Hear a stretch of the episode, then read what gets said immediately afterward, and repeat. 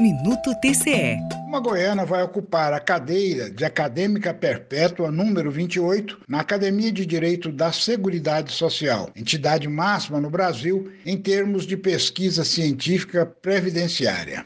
Trata-se da professora Eliane Romero Costa, servidora aposentada do Tribunal de Contas do Estado de Goiás, onde exerceu o cargo de analista de controle externo e várias funções de chefia, além de representar o tribunal como titular do Conselho Previdenciário da Goiás Prev durante seis anos. Além disso, Eliane é professora titular da Pontifícia Universidade Católica de Goiás, doutora pela Universidade de São Paulo e fez pós-doutorado pela Universidade Católica do Rio de Janeiro. A escolha é um reconhecimento nacional à atuação da professora Eliane na área dos direitos sociais, seguridade e previdência social. A posse acontecerá no próximo dia 24 de setembro, em solenidade virtual, que poderá ser acompanhada pelo YouTube. Saiba mais detalhes acessando o site do Tribunal de Contas.